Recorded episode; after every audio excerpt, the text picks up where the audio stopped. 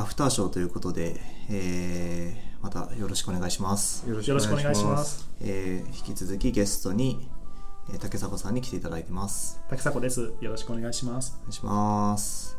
さて、えー、アフターショーということで、まあ、何を話そうかっていう話をちょっとこれの収録の前に話をしたんですけど、最近ハマってることがあるという話が。はい、そうなんです。最近ですね、なんか AI の未来みたいなのを考えることが多くてですね、もしも自分の情緒が AI だったらみたいなことをですね、ちょっと最近考えたんですね。いいですね。なんか、大喜利のお題みたいな。え皆さん AI とかはなんか仕事でなんか可能性があるとかなんかそういうのでいろいろとなんか関わったりとかしないんですか？そうですね。さあの、触って動かしてみることはありますけど、バリバリ仕事で使ってるっていうことはあんまりないですね。なるほど、まあ、昔はですねあの結構パールの業界だとあの画像処理とかで不適切な画像とかをやっぱり認識するためにあの肌色のちょっと多い画像をたくさん集めて、でそれを教師データを作って、まあ、実際にそれ判別できるかとかね結構試してた、うん。あの人とかもいたりとかしていて、まあ、結構その中であの教師データがあればなんとかそれをきちんと処理できるエンジンっていうのができてくるっていうのが分かったんでですけど、まあ、その中のどうしてそれを、えー、OK、NG としてるかっていうのがブラックボックスで結構説明できないうん。AI の機械学習のモデルっていうのが結構過去多かったんですね。でそれが最近今のトレンドとしてはなんでこれは、えー不適切と判断したのかっていうのを説明できる AI っていうのが、まあ、ちょっと流行ってるんですよ。それがなんか説明可能な AI って呼ばれてるもので、やっぱり特に AI の導入とかでも例えば銀行系みたいな審査で使うようなものだと、なんでこれ審査に落ちたんですかっていう時にあのちゃんとこういう理由で落ちましたっていうのが説明できないといけなくなっちゃうので、だからそれはなんか結構ですね新しい AI の中でも、まあ、精度を追求するものじゃないものであれば、そういうところをいけるんじゃないかなっていうのがうん最近出てるところですね。その説明ここで言う説明っていうのは何が何の要因がどのぐらいトリガーになったのかそれを決定づけたのかを説明してくれるってものなんですか？あそうですね。はい。で極端な例で言うと例えばクレジットカードの審査とかでうん。運転免許証を出すじゃないですか、うん。であと年収とかも入れますよね、うんうん。でその中で、えー仮に年収が高くてもちょっと審査が落ちましたと、うんうん。その時になんで、えー落ちたのかっていうのを説明できるかどうかそれを内部の人がちゃんと見れるかどうかっていうのが結構大事で,、でこれちょっと都市伝説なんですけど免許証の一番最後の一桁が0か1以上かによって実は結構ですねお金借りれる借りないに影響することがあるらしいって話知ってます？僕は僕はねあの借りられない方だと思いますあ そうなんですか？したってことですね。そうなんですなんか免許証の一番最後の桁ってあれです再発行するとはいインクリメントされていくっていう感じなんですよそうですよね。はい。なんかそういう人ってなんかねやっぱ物をなくしやすい人って見られるらしくて。なるほど。でも僕はさらにこれがオーバーフローするらしいっていう情報 仕入れてあと何回かなくせばいいんじゃないかみたいな気持ちでそしたら全部リセットされるんじゃな。いそうですね。あと9回ぐらいやれば 多分大丈夫だと思います。ねそっか、あれって、もうその、えっ、と、免許証を印刷したものを、えっ、と、渡すから、それが大事なんですね。なんかその内部で免許証を、うん。あの管理するシステムがあってそこと連携してたらなんかあこいつなんか0回に見えるけど実は10回わざとやってるなみたいな ことがバレるみたいな。そうですそれっねてあの AI が見るところではないから、そうなんですよね、うんそうですよね。なんであのーこういうところ逆に言えばここが運転免許証の最後の一桁っていうのを説明変数になるかもしれないという仮説を立てるのは今のところ人間なわけじゃないですか。でこれのうち、えー、と自動判別するときに決定的なトリガーになったことって言った時の決定的なトリガーって結構その説明の中では難しいことだなと思っていて例えば最後ギリギリ例えばこれがポイント制だったとして10個ポ10個ず10ポイントになったらそのアウト。で9ポイントだったらセーフだとするじゃないですかと。で5ポイント稼いでる項目が問題なのか最後の1ポイントになったことが問題なのか。でどちらを説明的だとみなすのかっで結構また面白い話だなと思っててここでいう説明っていうのはそこまで説明してくれるもんなんですか？そうですね。でそれとあとはそうですね。あとは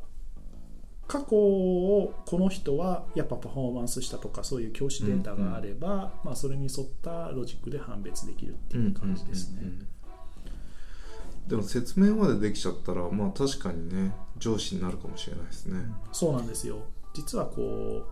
人間っていうのは分かっていても変われないことって多いじゃないですか、まあ、自分の性格だったりとかこういうコミュニケーションしがちとかっていうのでやっぱりマネージャーになるとですねこうちょっと自分に反省するところとかも出てくるんですけども、まあ、もしもマネージャーが AI だったら、あなたはこれが不得意ですっていうのがちゃんと説明可能な項目として出てくるから、うんうん。実はそれって何が問題かっていうのも非常に特定しやすくなって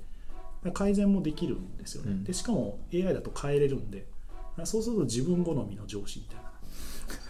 自分が高パフォーマンスに仕事ができるように振る舞う上司のパターンみたいなのがこう自動でできてくるみたいな。なんかこう今ちょっと想像したのがこう社会社のこう全部のこう切るあの会話のデータを取っていてそれをこう AI が見ていて、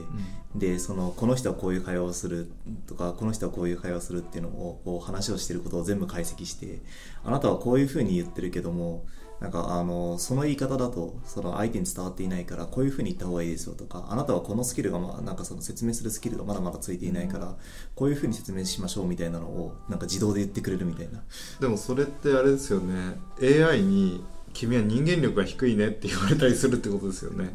AI に人間力低いって言われるのは屈辱でしょうね。でも今後 HR tech の領域が多分進んでいくとそうなるかもしれないですね。多分なんかスラックの内容をその全部と記録しててでなんかマネジメントに使えるデータにしてくれるみたいなベンチャーがありましたよね。へー。そうなんですね。なんでなんかそういうその発話内容逆にこういう今ミーティングルームみたいなところで、あのーマイクを置いてあの収録をしてるんですけどこの環境がもし、えー当たり前になっていたらあのミーティングルームにマイクを置いて誰が何を話したかどんなトーンで話したかとかっていうのが記録されてたら、あのー結構マネジメント AI をに必要なデータにはなるかもしれないですよね。あとなんか面接とかその書類選考とかそういうのにもなんか使えそうな感じがしますね。そうですね。確かに。その果たしてそのそうなった時に教師データがなきゃいけないじゃないですか。とはい。あるいはそのたパフォームしたかしてないかっていうその記録が必要じゃないですか。でこのモデル化をどうしたら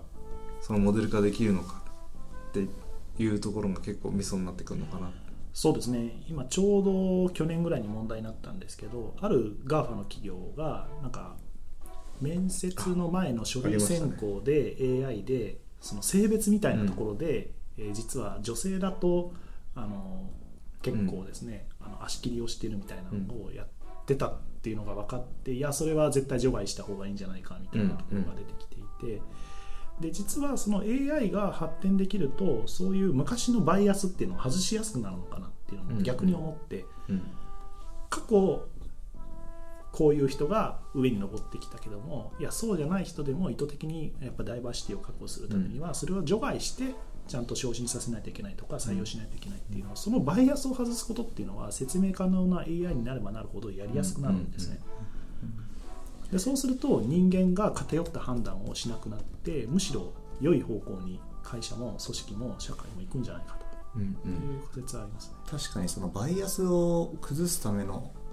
AI は相当なんか有用な気がしますね。なんかまあ自分たちの意思決定って本当にまあ本当無意識でやってるバイアスはたくさんあって認知バイアス確証バイアスとかいろいろありますけどとそのバイアスってなんか誰も気づかないこと気づかないままなんかその物事が進行する可能性で全然あってでまあ普段のその自分たちの業務においてももうすでにあるような気がしてるんですけどもそれをこう本当客観的に判断してくれてたら相当なんかあの物事がよく進むだろうなって。なんかそのバイアスを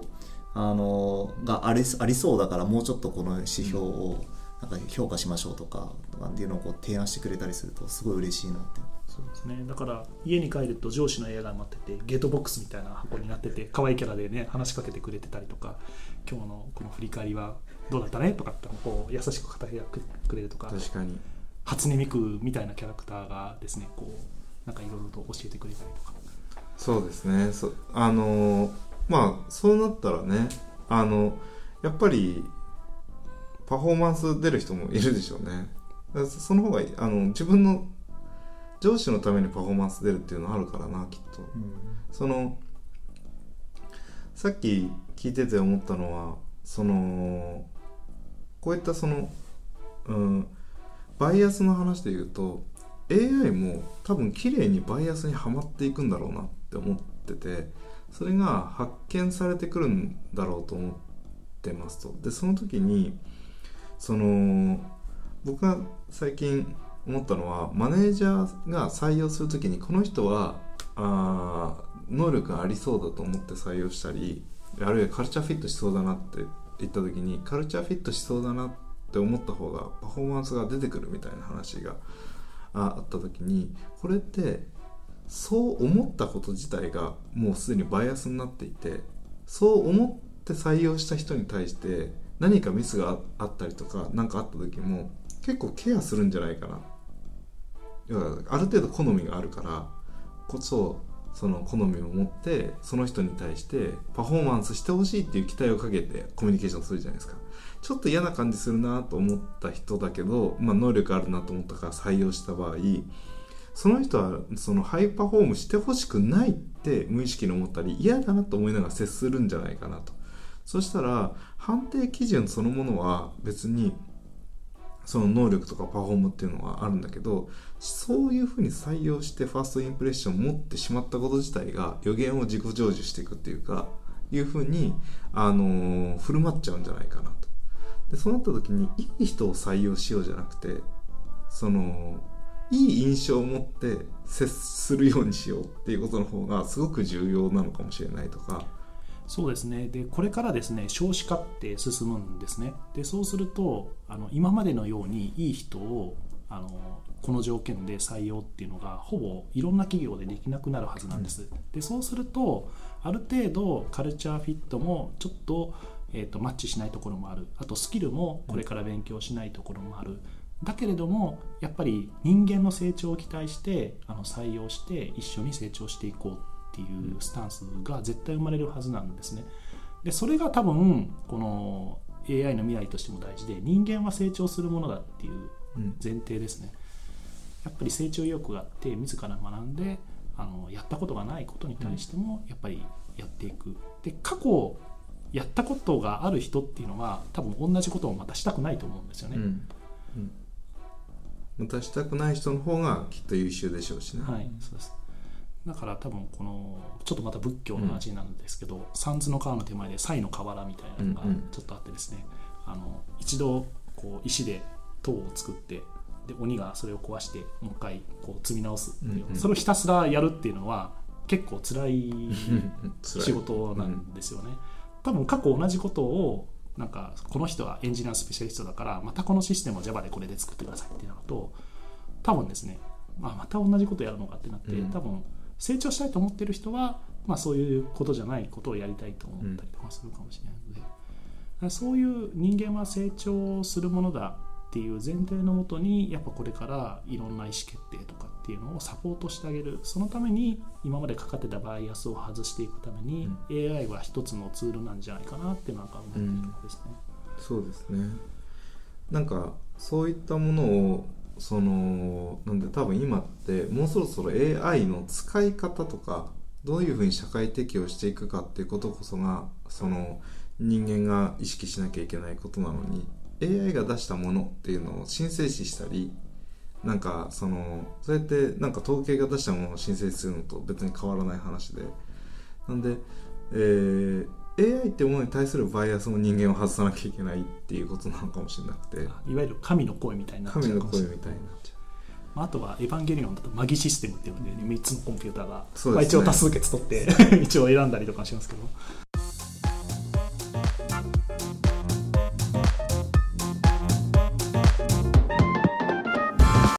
EM.FM そうなんですよね、だから多分違う個性とかを元に判別させるとかっていうのっていうのがきっと出てきて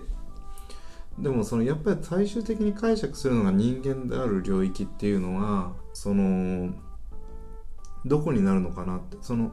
ちょうど昨日イミテーションゲームの映画をもう一回ネットフリックスかなんかで配信されたんで見てたあんでーあのイギリスの暗号のそうです、はいエニグマ暗号アラン・チューリングがでなんかあのーで最後の方そのうんエニグマ暗号を解いてからその解いたっていうことをばらさないようにして、えーできる限り最小の情報をを利用して戦争に勝つにはみたいな。あの要はあこれバレてるって気づかれたら変えられちゃうからバレてるって気づかれないようにして、えー戦争を終わらせるにはっていうところにプロジェクトチームがこう力を入れていくんですね。でその時にあのプロジェクトメンバーのその一人が自分のあの兄弟親兄弟の乗っている戦艦これはあのが沈むことを予期していながらそれを沈むそこはそこでもしアクション取ったらバレちゃうんでエニグマ暗号を解いたこと自体が。そこをあの受け止めてくれっていうのをアラン・チューリングが説明するシーンがあって。ででこれでそのなんだろう、まあ、チューリンがその事実を明かされることなくその、えーえー生涯を終えるまであの名誉回復されることなく生きてきたんですけどその彼の彼らのプロジェクトチームのによって、えー歴史学者としては1400万人があの救われたであろうと。この長期あの長短期化2年ぐらいの短期化に成功し結果1400万人の命が救われた。みたいな話で終わ締めくくられるんですけど。そのこのバイアスを解くとそこにどうしても固執してしまうその最後残る場所が存在していてあのこの、えー人間がバイアスが解かれた後にそれでも固執しなきゃいけないもの執着しなきゃいけないもののことを仏教だと愛と呼ぶんですよ。なんでその執着こそがその不安とか悪の根源であってそれがその仏教的な解釈で言うとあのなんだ悪いものなんですけど一方でお金をお布施しなさいっていうのもそそうういう感じの文脈なんですよね。うん。なんで記者してこう、うん。何かこだわっちゃいけないから全部渡しなさいと、でその周りに対してのなんか家族に対して愛着とか持つから死んだら悲しいんですと。究極ね。なんで別に何もなんか世の中あの万物がは全て流転していくしあの諸行無常なんだからなんか変わっちゃうんで変わんないと思うこと自体が苦しむ理由ですよとで確かにエンジニアリングにとってもそうでその万物は変わらないという前あの変わっていくこんなに不可欠性の大きい社会なんだからいろんなものが変わっていく。だけど俺はあのオーキャムルが書きたいっていう人にとってはこのオーキャムルということが固定されると万物が流転していくんで辛いんですよと。そのそして諸行が無常なんで辛いんですよ。でもこれを何と呼ぶかって言ったらこれは仏教だとあえて呼ぶんだ。でこれをいいものというのか悪いものというのかっていうのはなんかあるなと思っていて僕は別に苦しんでもその愛着を持って何かをやること自体は悪いことじゃないけど愛着を持つとその分だけ何かしらの苦しみが発生するんだろうなっていうのは思っててそれがその先ほどのイミテーションゲームだったらその戦争に勝つという大きな目的そして被害者を減らすという大きな目的のために自分の家族をどうするかっていうことを比べなきゃいけないことが出てくる。みたいなことがバイアス外した世界には溢れるんだろうな。なるほど。その話を聞くと企業の経営のマネジメントでも長期の KPI を戦略性を持ってやる。でその場合短期的な売上の既存とかも問わないようにするっていういわゆる投資のフェーズみたいなものとかも、まあ、ちょっとそれに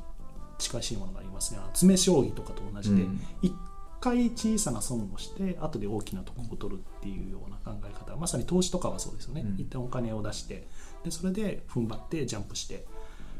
最後に大きな利益を得るみたいな。そうですね。そうすると未来の方が不確実だから手前の確実な利益の方が確実じゃないですか。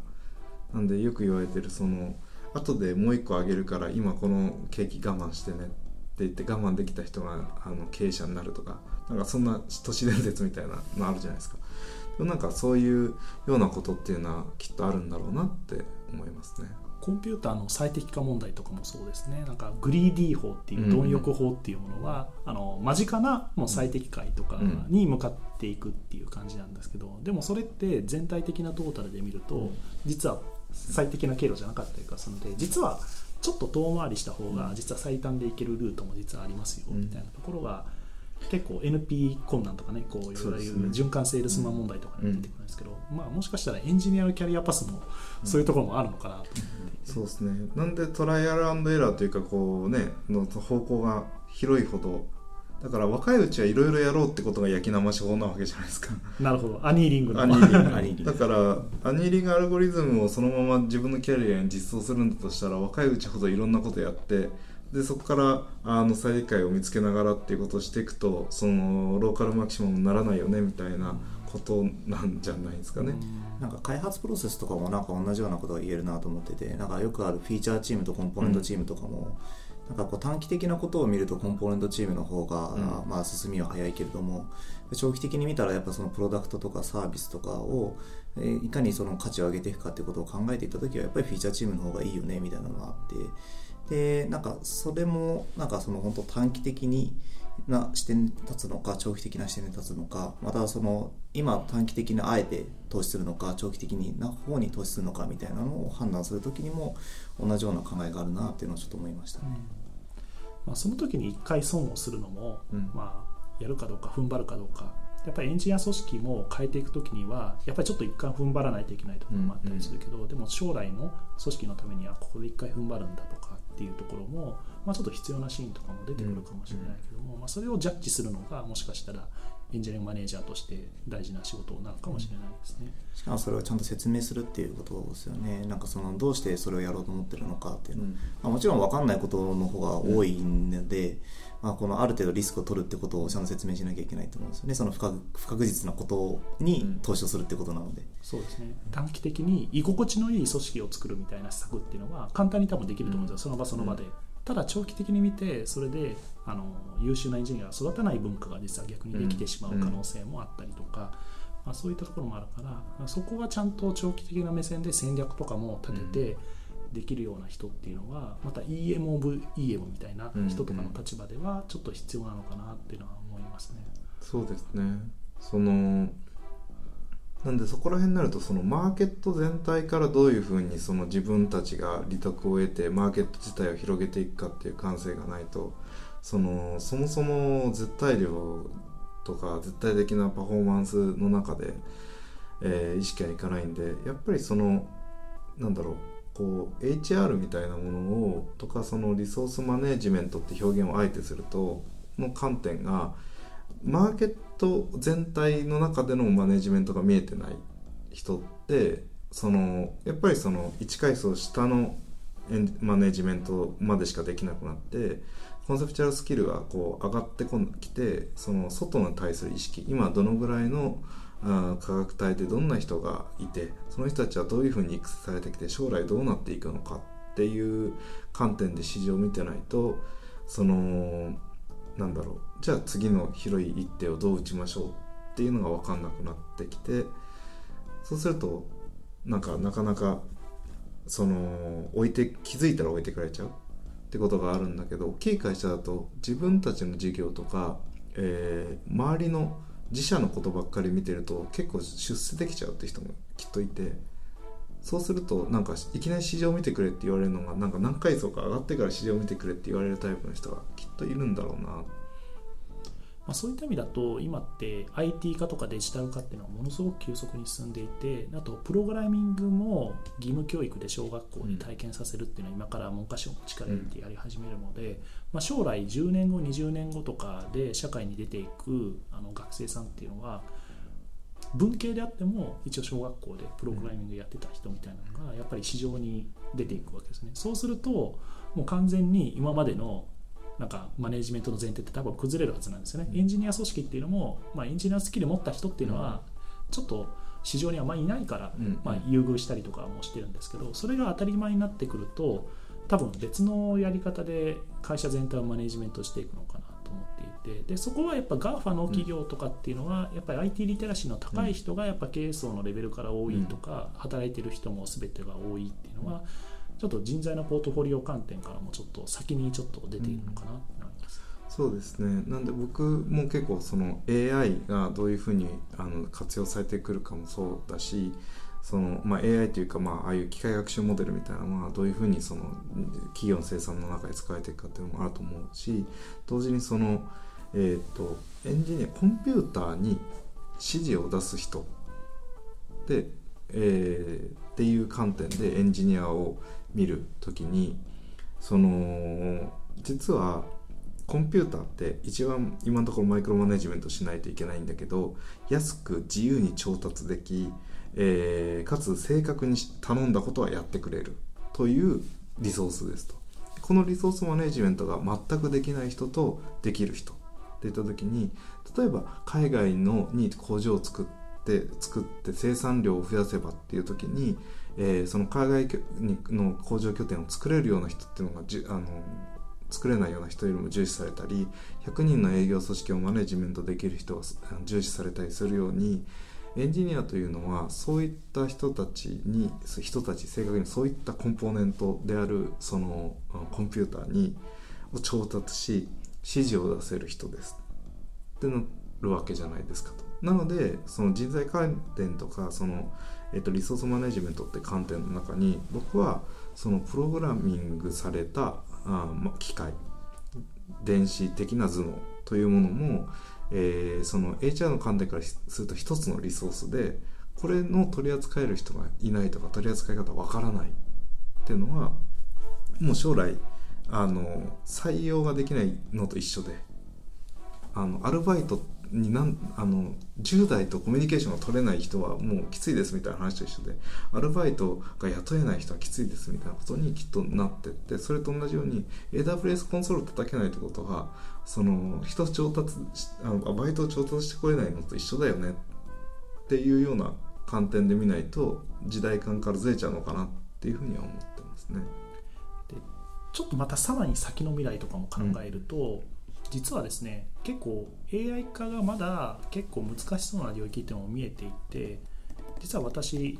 20年以上前に大学の研究室が知能ロボット講座っていうところで、い、わゆるあのロボット制御とかあと AI とかもあの結構研究室でやってたんですけども二足歩行ロボットってやっぱね難しいんですよ今でも。それって今音声認識とか画像認識とかっていうのはコンピューターの方が圧倒的にミスもなく、うんあのちゃんとできるんですけども二足歩行だけは人間が無意識にやっていてでもそれをコンピューターに再現することが今でもかなり難しいんですね。で多分僕たちも普段歩く時とかも3秒後に右足を45度に曲げて、で次はこの関節を30度曲げて、うん。で体重を前にかけるために背骨をこう曲げますみたいなことは考えてやってないんですよ。本当の AI っていうのはまさにそういう無意識でやってるようなことで、でそれは結構実は Android とかロボットの研究者の人とかいろいろやってはみたんですけども、人間が一番低コストであの曖昧な指示で動くロボットみたいなものに、やっぱり認識としては置き換わりつつあってるという感じですね。だから本当は最後は人間のマネジメントをどうするかっていうことにまた立ち戻ってくるんじゃないかなっていうのはある感じですね、だって超すごい二足歩行ロボットとか人間と同じようなするアンドロイドっていうのはもうもう数千万円とか1億円とかかかってます、実はそれは人間の教育コストに比べると全然高かったりとかしたりとかますね、